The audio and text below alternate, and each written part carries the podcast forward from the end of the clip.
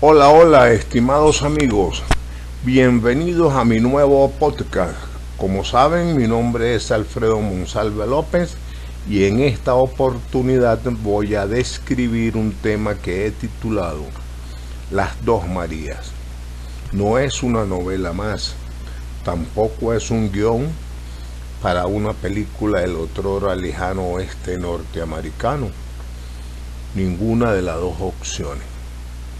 Para conocer en detalle de este interesante episodio y sin mayores preámbulos, amigos míos, vamos pues a su encuentro. A ver, no hay duda del extraordinario ser que significa una mujer, independientemente de su credo, raza, posición política o social, allí está la mujer siempre altiva, dispuesta a defender como hembra abnegada su temple, su integridad. No existe en el mundo, por muy vapuleado y convulsionado que éste sea, un ser tan divino, con el respeto o el mejor sentido de la palabra, como la mujer. Desde su inicio en la vida, emerge como agua detenida en una represa. Su ímpetu es superior al mismísimo macho.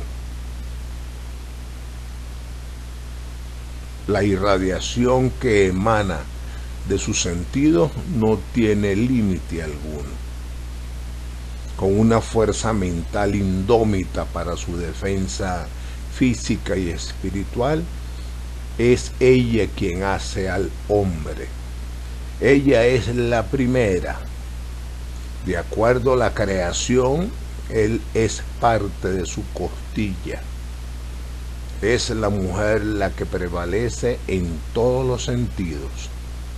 Allí tenemos el caso, por ejemplo, de Diotima y Sócrates, que según la historia filosófica y en nuestra opinión, este último, uno de los filósofos con un astronómico reconocimiento, no hubiese sido lo que fue sin la presencia de Diotima, mujer dedicada a pregonar la sabiduría por el amor al prójimo, mucho antes de que Jesucristo anduviera por el mundo.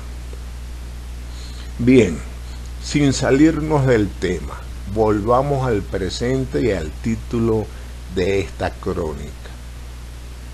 La primera mujer que tomaré en cuenta para este episodio y que ha sido llevada durante más de dos siglos en la mente de un gran porcentaje de seres humanos fue la madre de Jesús.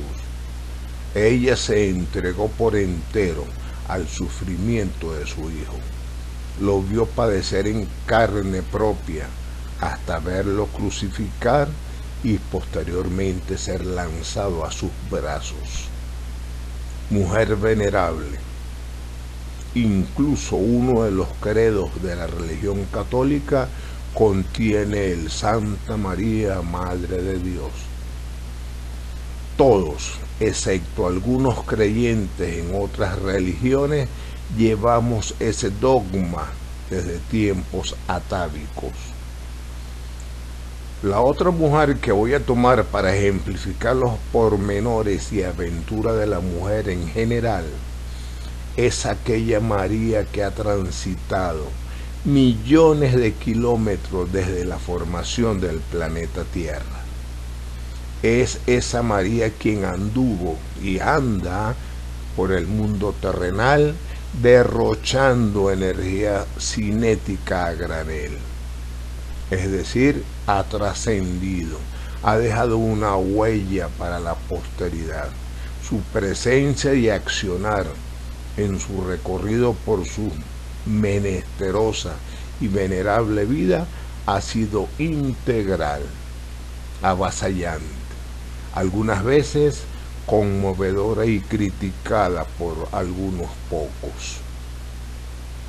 A María, que todos los amaneceres emerge en busca de alimento y comparte sus experiencias, algunas veces con la soledad, otras con las noches que caen como un fardo sobre su tristeza y llora por las múltiples novedades que le suceden en su diario trajinar.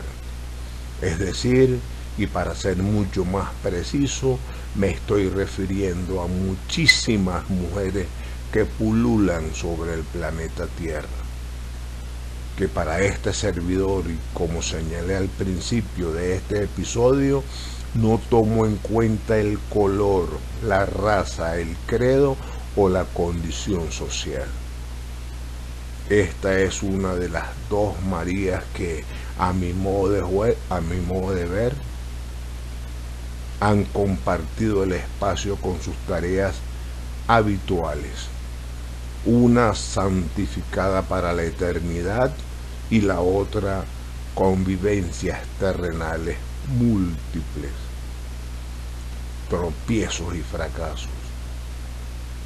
Esta última considerada como única especie humana con capacidad de respuesta inmediata, tal como señalaban algunas damas a quien consulté para este episodio, con la interrogante, ¿qué piensa usted de la mujer como tal? y por supuesto coincidieron en un gran porcentaje sobre su fortaleza, integridad, valentía, dedicación, genio y el etcétera se pierde de vista. En la consulta hubo respuesta sobre la comparación de la mujer con el hombre que por cierto no es la idea en este episodio. Pero la respuesta que invadieron mis tímpanos fue el mismísimo hecho de los partos de María. O sea, la mujer puja, llora y luego ríe para dar a luz a una criatura. Y pasarán generaciones y será el mismo ciclo.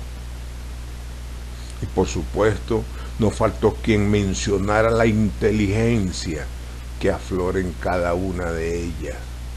Que este servidor, y con todo respeto a los oyentes, comparte total y absolutamente.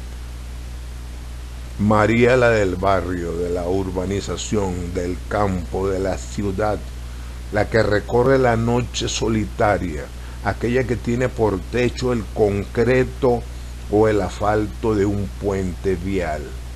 En fin, me refiero a esa María que jamás ha dado un paso atrás para poner su pecho como escudo ante las difíciles circunstancias que la hacen ser cada vez más valiente, valerosa, avasallante, sabia y sobre todo humilde pues. Esa, esa María que deja de comer para darle el mendrugo a sus hijos. A María que anda hasta con tres o cuatro vástagos a cuestas. Que no duerme, que se trasnoche o desvela y no tiene quien le acompañe en sus pesares. Igualmente a María que se dedica a conducir una empresa a dirigir una institución educativa de cualquier nivel de formación académica, a la que poco le importa manejar un camión que un taxi o una motocicleta. A esa María que es víctima de hombres viles, a la María maltratada y vejada por su condición de mujer. A María que pare hasta 11 hijos en un solo parto normal. La que lleva en su vientre hasta cinco criaturas a la vez.